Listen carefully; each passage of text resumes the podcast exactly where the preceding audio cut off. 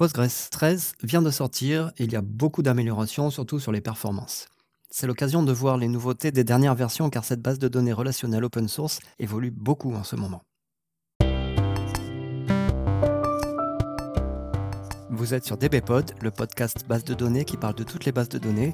Aujourd'hui, la base relationnelle open source Postgres qui peut être pertinente même pour des applications critiques. Il y a deux bases de données relationnelles qui dominent en open source. MySQL s'est répandu avec l'éclosion des sites web grâce au bundle MAMP ou LAMP qui installe en un clic un serveur web avec Apache, MySQL et PHP packagé prêt à l'emploi sur Linux ou Mac ou Windows. Mais dans le domaine des applications d'entreprise, c'est plutôt Postgres qui se développe car il a toujours suivi de près le standard SQL à une architecture simple et performance et une communauté très active. Déjà, pourquoi Postgres? Certains pensent que c'est la base de données la plus similaire à Oracle et donc le choix évident si on est habitué à la base de données commerciale la plus répandue en entreprise. Ce n'est vrai qu'en apparence, il y a des spécificités à connaître sur Postgres.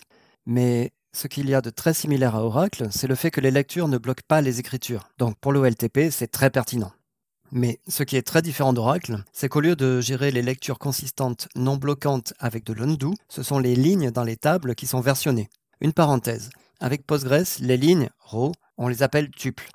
Et les tables, on les appelle relations. Mais je vais continuer à parler de lignes et tables parce que c'est ce qu'il y a de plus utilisé en général dans les bases de données.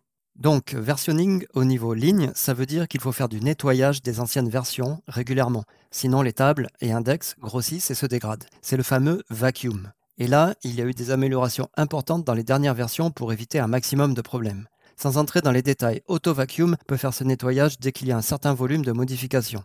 C'est déjà là depuis longtemps. Postgres 12 a rajouté beaucoup de monitoring pour voir ce qui se passe et pouvoir l'optimiser.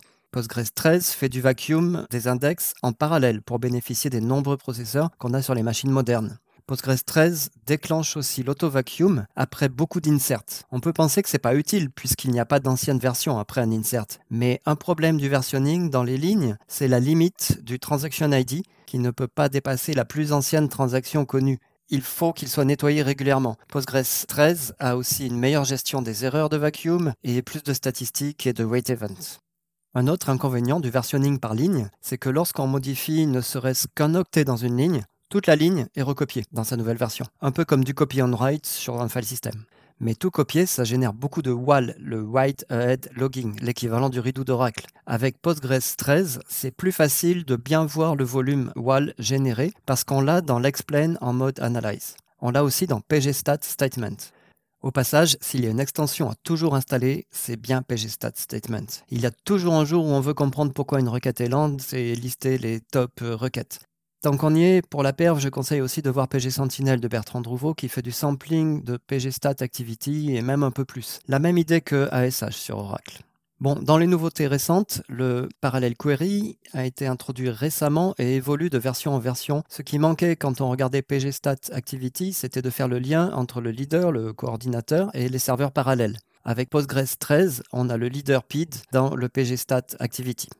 Et l'autre chose qui évolue beaucoup sur Postgres, c'est le partitioning. On est encore bien loin d'Oracle, mais ça avance assez vite. Si vous voulez tester, pgbench en Postgres 13 peut créer des tables partitionnées. Et le partition-wise join est possible dans de plus en plus de cas. C'est vraiment important sur un data warehouse où on fait parfois la jointure entre deux grosses tables. Sinon, plein de petites évolutions de performance sur Postgres 13 plus d'utilisation des extended statistiques. Pensez-y pour les colonnes qui ont des valeurs corrélées. Les index compressent les valeurs dupliquées. Et oui, encore le versionning au niveau ligne qui rajoute autant d'entrées d'index que de versions. Celles-ci, en Postgres 13, sont compressées. Les algorithmes de tri et hash ont aussi été améliorés. Je conseille aussi de regarder les nouvelles fonctions de JSON car c'est une très bonne alternative au NoSQL et ça permet de gérer les différents types d'accès SQL et NoSQL dans la même base de données et donc d'en avoir qu'une seule à monitorer, à backuper, etc. Une petite précision pour les francophones, si on veut rester dans la nomenclature standard et acceptée par tout le monde, on écrit PostgreSQL, on peut dire PostgreSQL ou Postgres pour aller plus vite, mais on ne dit pas Postgre même si en français on a tendance à dire ça. Voilà, il peut y avoir beaucoup à dire sur Postgres. C'était ici juste une petite introduction suite à la sortie de la version 13. Grâce à sa communauté, cette base open source évolue beaucoup et fait vraiment du sens même en entreprise et même sur des bases critiques. Je suis consultant à DBI Service, on a pas mal de clients qui démarrent leur nouveau projet sur Postgres, quelques-uns qui ont migré d'Oracle à Postgres, c'est plus difficile évidemment si vous avez tout votre code en PLSQL. On est aussi partenaire de EDB, Enterprise DB, qui offre des outils de support et de migration. N'hésitez pas à me contacter pour toute question ou feedback sur ce podcast. Bonne semaine et pensez à upgrader si vous êtes toujours sur une ancienne version.